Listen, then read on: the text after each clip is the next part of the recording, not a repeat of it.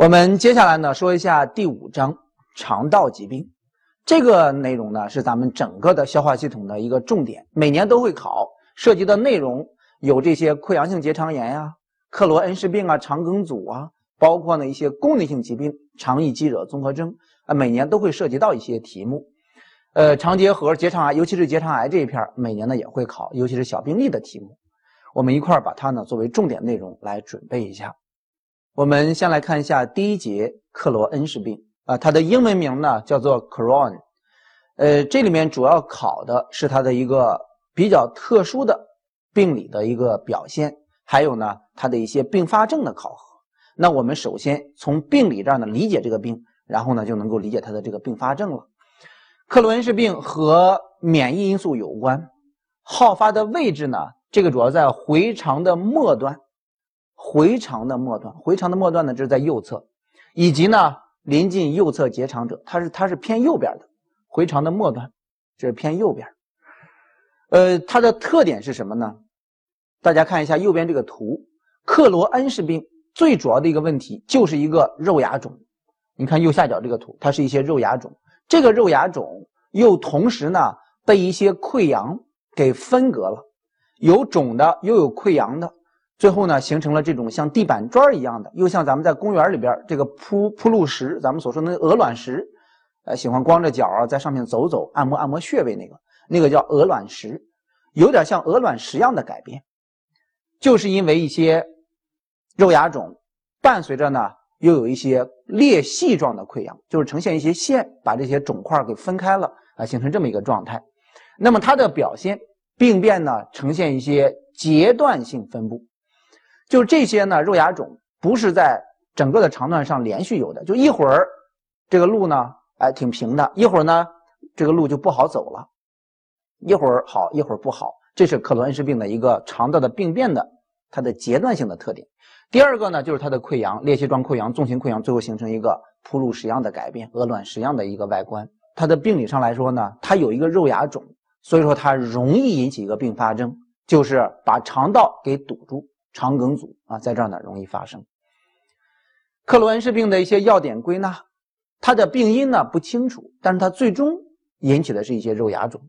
末段回肠多病中，主要在呢回肠的末端这一片呢容易发生，可能会伴随着一些腹痛腹泻呀。它的临床表现呢是多种多样的。那么在临床表现这一片相对来说考的少啊，主要是从它的病理的特点、它的影像的特点啊，这个会涉及到，会有一些消瘦。这个消瘦呢，是因为营养吸收的比较差有关系的。克伦氏病的另外一些特点，腺样征在病理这儿，腺样征阶段性，呈现腺样，有一些裂隙状的溃疡，把这些呢肉芽肿分开啊，腺样征阶段性，控制病情，缓解症，来控制病情的一些药物缓解它的，可以选择柳氮黄吡啶。如果是说这个疾病越来越重，到了重症了，这个柳氮黄吡啶呢，往往效果就不好，需要呢加上激素，啊加上糖皮质激素。梗阻漏管动手术，它比较常见的一个并发症就是肠梗阻。我们以题目呢把这个内容简单回顾一下。第一题肠结核，这个肠结核咱们还没有讲啊，在这儿呢咱们先说一下答案。这个肠结核呢，咱们选的是 A 选项，它的一个好发的部位。这个是常常见于回盲部、回肠、盲肠，那在这个结结合的这个部位呢，这儿容易发生。它和这克罗恩氏病呢有点相似。你看这个第二题，克罗恩氏病好发于哪儿呢？好发于回肠的远端回肠的远端那还是回肠本身啊，没有到咱们所说的这个大肠，没有到结肠这一片它在单纯的回肠的远端啊，这是克罗恩氏病。肠结核呢是容易好发于回盲部。最有助于诊断克罗恩氏病的一个病理的改变，病理改变在这道题目考了，我们选的是一个肉芽肿，肉芽肿呢，答案选的是 E 选项。啊，非干络性的肉芽肿，干络性肉芽肿是见于结核，这个疾病它本身呢是跟免疫素有关，它不是一个真正的结核感染，它不是，所以这道题目呢，咱们不能选 D 啊，选的是 E 选项。克罗恩氏病的最常见的并发症。它有这些肉芽肿，有一些裂隙状溃疡，可能会有疼痛，但是它最主要的、最常见的是谁呢？这个答案选的是 C 选项肠梗阻，还是和他的肉芽肿有直接的关系。我们来看下面这个题目：一个男性，三十五岁，呃，年龄不大，问一个题目呢，最有可能的诊断是什么？这道题目考的是一个阶段性分布的病变。病变呢，好发于回肠的末端，有裂隙状的溃疡、纵行溃疡，溃疡之间的这个黏膜是正常的，就是一段好，一段不好。这个考的是一个肠道的阶段性的病变，就是。克罗恩氏病，这个答案呢选的是 D 选项，克罗恩氏病。那么从另外一个特点也能看出来，就是它有一个回肠末端的好发的部位的提示。我们来看下面这道题目：一个女性四十岁，腹泻一年，呃，体检发现有肛瘘结肠镜显示有有一个铺路石样的改变。一旦看到这种铺路石样改变，就是呢克罗恩氏病，它有这些。肉芽肿，然后被这个裂隙状的溃疡呢给分隔了，形成了像地板砖一样的这个形态，这是一个特征性的病变啊。答案选的就是 D 选项，克罗恩氏病。我们接下来呢看一下第二节溃疡性结肠炎。呃，前面说的克罗恩氏病呢是好发于回肠，它的回肠的末端，那个回肠呢是小肠，这个疾病是好发于大肠，在结肠这儿发生的。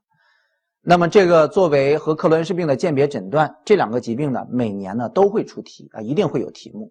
那么咱咱们在这儿呢，就把它的一些主要的病理的特点和临床表现，还有影像啊，咱们在这需要去做一下重点的内容讲解。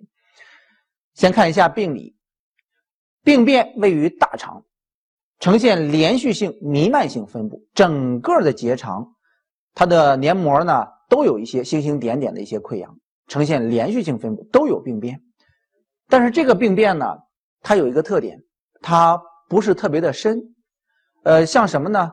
呃，就像咱们这个墙壁一样，墙壁呢，它上头这个墙皮的脱落，它也是有问题，但是呢，它没有造成这个房屋的这个坍塌，主体结构没有发生太大的变化，它有病变呈连续性，病变范围广，但是比较浅，所以说它发生这种漏管整个把这个基层都穿通的情况呢，这个非常少。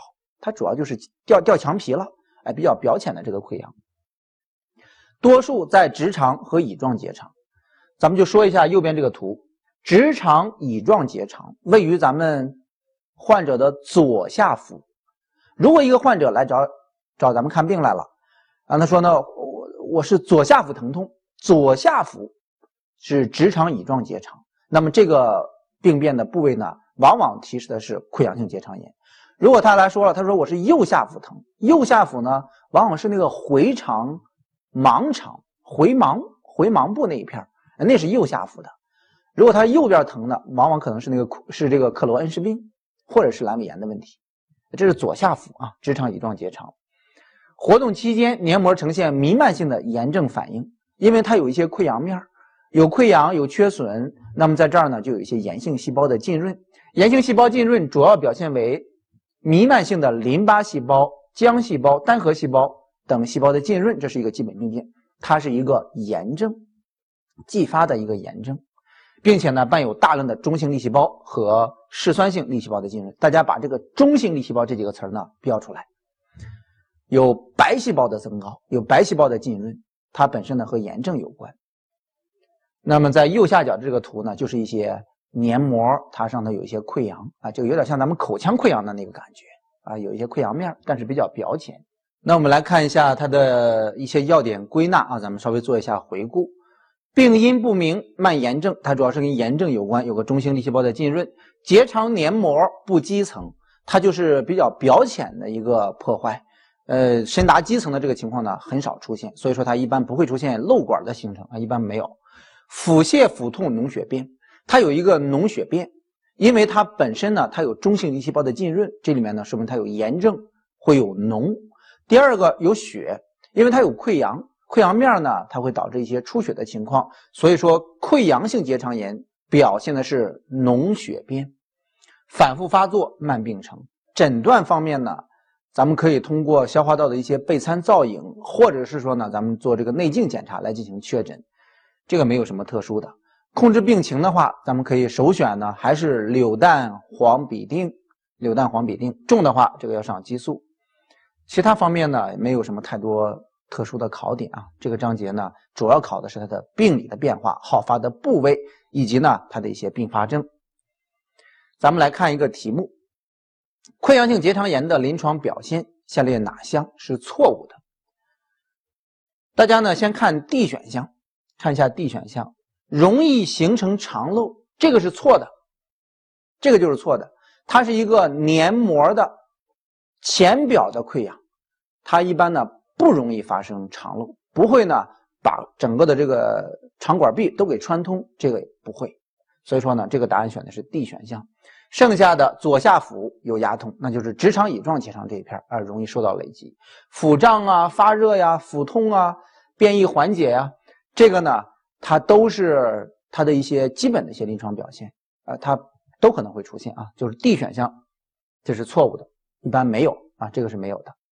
典型的溃疡性结肠炎患者，大便的特点是什么？刚才说了，它有一个溃疡面然后这儿呢有一个炎症，还有呢。溃疡有出血、脓血便，所以说应该选的是 E 选项，脓血便。接下来呢，看一下下面这道题，有关糖皮质激素治疗溃疡性结肠炎的说法当中，正确的是什么？这个糖皮质激素呢，往往是适用于什么重症的溃疡性结肠炎的患者啊。这道题目答案选的是 B 选项，特别适合于重症活动性的溃疡性结肠炎的患者。剩下这几个呢，哎，它是不正确的啊，这个把它看一下就可以了。主要是记得这个适应症。来看一个 B 型题，考的是一个好发的位置，那么是关于克罗恩氏病和溃疡性结肠炎的好发位置的鉴别。第一题，溃疡性结肠炎的病变大多是位于哪儿？它是位于结肠，那么就是大肠这一片应该是在直肠乙状结肠。这个答案选 E 选项。比较常见的，大多数位于哪儿啊？它有一个好发部位左下腹。第二个，克罗恩氏病的病变，它是一个小肠的，这个答案选的是 B 选项，末段的回肠，又叫做回肠的末段，那是一个意思。这个主要是在右下腹那一片呢比较多见。那我们在这儿呢再补充上一个小的知识点啊，就是关于呢，呃，溃疡性结肠炎它的病变部位主要是在直肠乙状结肠，那么它就会有一个直肠刺激征，直肠刺激征呢让患者有便意。然后大便之后呢，呃，有一定程度的缓解，其实就是减少了对于直肠的这个病变的刺激，所以说它会有咱们前面那道题目里面所提到的什么腹痛、便异、便后缓解的这么一个症状啊，它是正确的。这个答案啊，第一题、第二题分别是 E 选项和 B 选项。我们接下来看一下第三节肠易激惹综合征。呃，这个疾病呢，它是一个功能性疾病，肠道容易受到激惹。那么和什么因素有关呢？和心理因素有关。工作压力比较大，事情比较多的时候，患者可能会表现为一些腹痛、腹泻呀，或者是便秘的一些症状。但是做肠镜没有发现任何的问题啊，黏膜啊哪都是正常的。那么往往是需要通过心理治疗能够把症状呢有所缓解。在这儿呢，它主要是作为一个鉴别诊断来混淆我们的一些这个视听，然后呢把这个题目难度给加大一些。呃，有这么两三年呢，可能考一回单独的这个疾病的小病例啊，相对来说出题概率呢比较低。咱们一块来回顾一下：功能肠病非气滞，腹泻、便秘、食交替，什么症状都可能会出现。没有脓血，可能呢会表现为一些粘液增多。腹痛不适，便后解，去除促因呢，对症治疗，这个主要是进行心理治疗，然后可以进行一些对症的一些解经啊、止泻的一些治疗啊。但是主要是通过心理治疗。你比如说这个题目，肠易激者综合征的症状特点是什么？那咱们用这个题目呢，再把它做一个补充。这个答案呢，选的是 C 选项，能够看出来选 C。精神紧张者可使症状加重，它是一个功能性疾病，与精神因素有关。这个答案呢，选的是 C 选项。那咱们看一下 A 选项，说腹痛、腹胀等症状与排便无关，不是的。比如说他现在难受，排完便之后呢，哎呀，他觉得舒服多了，它是一种压力的一个释放，也有一定的心理压力的一个释放。B 选项，病史较长者会出现营养不良，这个不会，它的黏膜的吸收功能呢非常的好啊，这个一般没有。D 选项，常有便失禁，这个不会的。便失禁呢，这个往往是在什么情况下？在这个肠道的神经出现了病变了，控制障碍的时候，或者大脑这一片出问题，神经系统出问题了，可能会伴有一些变失禁，或者说呢，咱们说肌肉本身肛门括约肌它这一片出问题，这个疾病它不是的，哎，往往往没有这个没有变失禁。一选项，夜间入睡后仍会出现腹泻，这个也不会。他要是呢睡着了，他就没有这些症状了，哎，就主要是睡不着难受，然后睡着了，他反而呢症状会消失啊。这个答案选的是 C 选项。紧张的时候，症状会加重。那么，在它的诊断标准这儿呢，有一个时间上的一个考核，在过去十二个月之内，累计达到十二周，一年里边有三个月的这些症状的时间啊，它有这个病程的一个要求。呃，伴有呢上述所说的这些这些症状，那么可以呢进行这个肠易激者综合征的一个诊断。这十二周。可以是连续，也可以是非连续性的。只要在一年以内呢，从它的这个症状上来说，凑够了十二周，又没有其他的方面的问题，那么往往就是这个功能性疾病。我们接下来说一下第四节肠梗阻。肠梗阻的临床表现：痛、吐、胀、闭，这个没有任何的难点啊，大家呢也都是熟悉的。呃，比如说排便、排气停止的问题，呃，能够呢作为。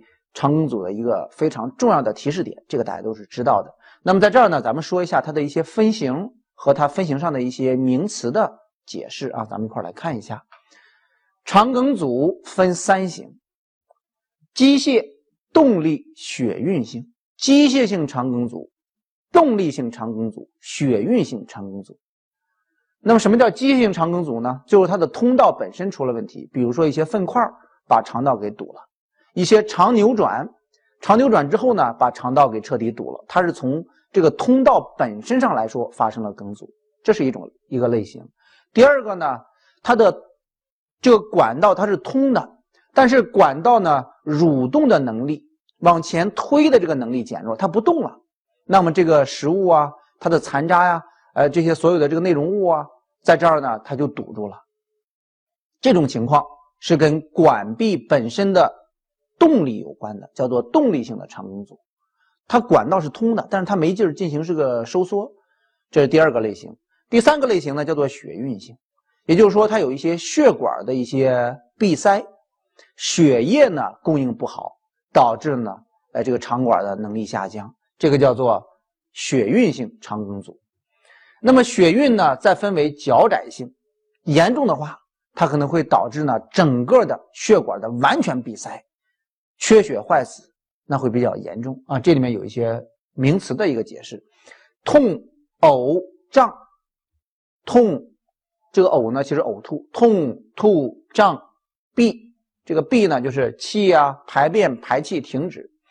液平面见肠形。如果做立位腹平片这个可能会发现呢，有一个液平面，肠肠管里面呢有个液平面，液气平面，它有一个梗阻。然后气体呢在上头把这个肠管给憋大了，同时呢还有一些呢液体平面啊，叫做气液平面。像我们这个左边这个图里面呢所提到的不同类型的肠梗阻啊，肠梗阻的原因呢这个比较多，不管是跟血管有关的，跟肠管的神经的支配有关的，还是说呢，呃它的一些食物中毒中毒的问题啊，包括一些粪块的堵塞等等等等。右边这个图啊，在这儿呢有一个肠管的扩张，这个能看到。肠梗阻之后伴有明显的肠管的扩张，脚窄性来得凶，这个指的呢是脚窄性肠梗阻病变比较厉害一些啊，会伴随着一些血液的渗出，有明显的一些腹膜炎，持续剧烈腹膜刺激征比较明显，胃肠减压灸水电。对于肠梗阻的一个治疗，因为它有一些呕吐，那么它的电解质呢往往是失衡的，需要进行补充电解质。首要的一个根本的治疗就是要进食和胃肠减压。防治感染抗菌型，防治感染，因为它伴随着呢，呃，继发的这个一些缺血呀，一些炎症啊，在这积聚啊，那么这个抗感染一定是要进行的，这是咱们所说的基本的这个治疗。如果是越来越重的话，比如说有一些癌症的一些伴随啊，一些呢，呃，通过保守治疗解决不了的问题了，严重的一些粪块堵塞，那么有时候还得去进行手术的一个治疗。那我们接下来呢，以题目为例呢，做一个内容的补充和回顾。病人腹痛、恶心、呕吐，然后伴随着呢肠鸣音、亢进、排便、排气停止。这里面有一个痛、吐、胀、闭。那么这道题目咱们选的是一个急性肠梗阻。呃，再稍微补充一下，这里面提了一个肠鸣音亢进，那就问大家了，这时候你觉得他这个疾病他有没有出现肠管的一些坏死呢？肠鸣音亢进说明这个肠管呢动力比较强，它应该还没有出现肠梗阻的这个肠管壁的坏死，这是呢，呃，往往见于单纯性的肠梗阻，还没有发生肠管壁的缺血坏死。如果到了后期有肠梗阻，但是肠管壁坏死了，这时候肠鸣音往往是消失的。所以说这个题这个题目呢，它提示的是还没有发生严重的这个坏死。那咱们看一下后面这一个，在鉴别单纯性的肠梗阻和脚窄性肠梗阻的时候，最有意义的是什么？最有意义的就是看他们的血运这一片呢有没有功能障碍。像脚窄性的，它有这个坏死了，那么这时候呢会有一些出血的情况。在呕吐物当中，往往呢可以发现有血的存在，所以说应该选的是 E 选项，隐血试验。单纯性的肠梗阻，它没有这个坏死，它没有出血，哎，这是一个最有意义的一个鉴别。答案选 E 选项。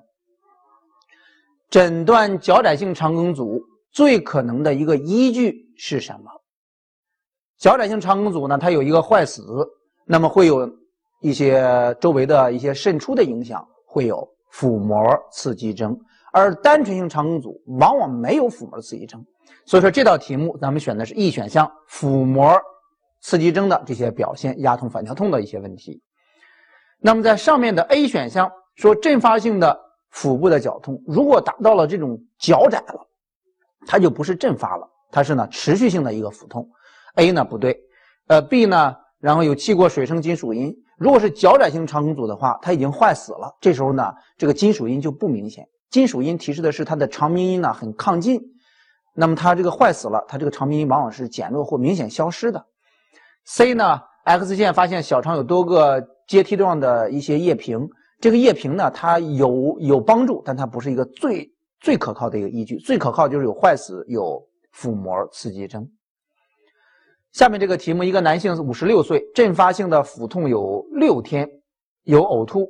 看后面，有肠型，发现呢有一个腹胀的情况，有肠型，并且有肠鸣音的亢进啊，说明它是一个单纯性的一个肠梗阻。那么这个本质呢，考的是一个低位和高位的鉴别，一个选 B，一个选 C。如果选这个。高位肠梗阻的话，它往往是呢位置靠上，它不会有这个小肠的这个外形，它应该是有什么胃的形状。那么只有低位肠梗阻的时候，把底下堵了，才会把上面的小肠给憋大。所以说应该选的是一个低位小肠梗阻。这个答案选的是 B 选项。那么看这道题目，急性的持续性腹痛，并且呢有加重伴有休克，就越来越重了。这个往往提示的是有一个脚窄坏死的情况。这个选的是 D 选项，这个选 D。嗯，你像 A 选项呢，输尿管结石、肾绞痛，输尿管结石、肾绞痛呢，这个伴有休克的情况，这个往往没有。B 呢，单纯的单纯性肠梗阻，这个往往他们不会伴有休克，呃，他的他这个血运呢没有障碍，阑尾炎啊，这个也往往也没有啊。这个答案选的就是一个严重的有肠管壁坏死的肠梗阻，会有伴有休克的情况。那我们接下来说一下治疗啊。对于肠梗阻来说呢，根据它的病因来进行不同的治疗。能够选择保守手术呢，选择保守手术。那么这儿说一下，有一些我们得选择保守手术，比如说单纯性的粘连性的肠梗阻啊，尤其是这些不完全的，就是不是呢完全给堵住了。那么现在呢，能够减少这个创伤就减少创伤，所以说可以选择呢非手术治疗，包括麻痹性。麻痹性肠梗阻往往是呢，它的神经肠管壁的神经支配出了问题，这个你就是进行手术呢，往往效果也不好啊。这个可能是需要呢进行非手术治疗啊，包括一些恢复肠管壁的动力的药物的使用。蛔虫的可以选择呢驱虫治疗，粪便这一块呢能选择保守，选择保守，比如说呢把这个粪块然后进行软化，进行一定的灌肠的一些治疗。好，这是说呢，非手术治疗的一些适用的情况。呃，如果是上述治疗效果不佳，那么只能呢选择手术。我们接下来呢说一下另外的一个类型的肠梗阻，叫做粘连性肠梗阻。在这儿呢不作为一个重点啊，简单的说一下它的病因。有先天性的因素，比如说发育的问题，可能会导致肠管的一些粘连的呃肠梗阻。第二个呢，后天的。那么先天和后天哪个因素占的比例更大呢？一定是后天性的因素，比如说阑尾炎术后，一些肠管一些其他的疾病，腹腔的一些其他疾病，做完手术了，导致了肠管的粘连啊，叫做粘连性的肠梗阻。那么最常见的原因，万一碰到题目的话，咱们往往选的是阑尾炎术后导致粘连性肠梗阻，占的比例呢是最大的就可以了。